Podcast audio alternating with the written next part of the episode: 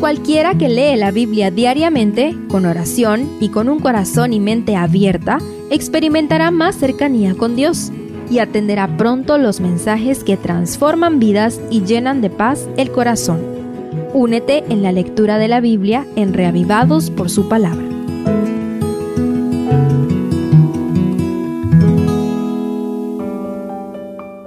Segundo de Crónicas 6 el capítulo anterior nos dejó con el templo lleno del humo de la presencia de Dios que paralizó por un momento la obra de los sacerdotes.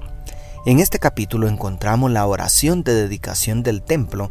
Acompáñame a estudiar y reflexionar sobre tres elementos del texto. Primero, gratitud por haber cumplido el pacto. Imagina al rey Salomón sobre el estrado de bronce que se colocó en el atrio del templo. Tras llenarse la casa de humo, Salomón tomó la palabra para bendecir al pueblo y para elevar una sentida oración al dueño de aquella majestuosa casa. Lo primero que resalta de las palabras de Salomón es su gratitud, porque ese día se estaba cumpliendo la palabra profética dada a su padre David sobre su sucesor que edificaría el templo. Es decir, Salomón está agradecido con Dios por cumplir sus promesas. La bendición al pueblo se convierte en una alabanza a Dios por su fidelidad al pacto concertado con David. ¿Cuántas promesas Dios ha cumplido en nuestras vidas? ¿Cuántas veces hemos agradecido por eso? Cuando expresamos nuestra gratitud a Dios por sus promesas cumplidas, bendecimos a otros con nuestro testimonio. Alaba a Dios y los que te rodean también serán bendecidos como tú. Segundo, petición de que cumpla las promesas del pacto. Lo curioso es que al mismo tiempo que Salomón muestra gratitud por las promesas ya cumplidas del pacto, también solicita fervientemente a Dios que cumpla con el pacto davídico. Ahora pues Jehová Dios de Israel, cumple a tu siervo David mi padre lo que has prometido diciendo, nunca faltará en mi presencia uno de los tuyos que se siente en el trono de Israel con tal que tus hijos guarden su camino andando en mi ley, como tú has andado delante de mí, declara el verso 16.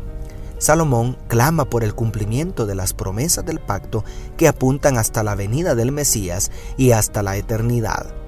Definitivamente Dios ya ha cumplido la mayor parte de su pacto, pero debemos reconocer que la más grandiosa de las promesas apuntan hacia el futuro glorioso de su reino eterno. Por muchas bendiciones que estemos gozando en este tiempo presente, nunca debemos perder de vista las grandiosas promesas que van más allá de la segunda venida del Mesías a esta tierra. ¿Estamos orando con fervor para que Dios cumpla esas promesas en nuestra generación?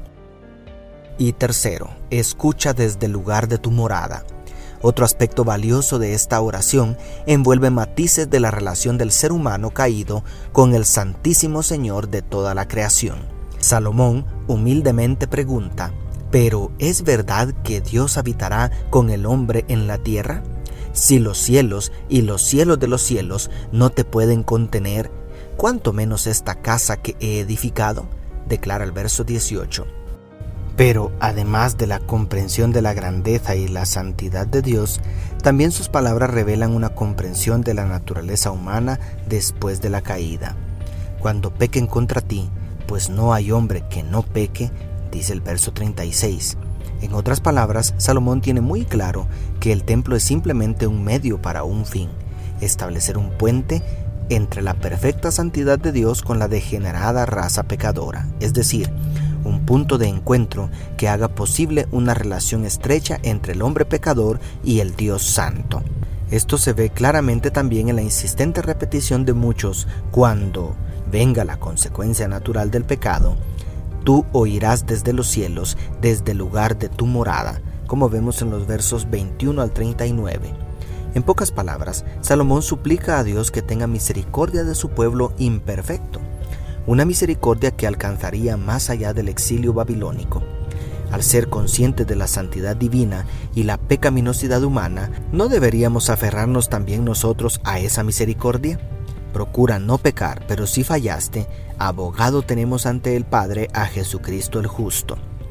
Hay esperanza mientras nuestro sumo sacerdote permanezca intercediendo en el lugar de su morada, el tercer cielo. No importan cuán lejos te haya arrastrado el enemigo, Vuelve tu mirada hacia aquel que puede y quiere salvarte. Dios te bendiga, tu pastor y amigo Selvin Sosa.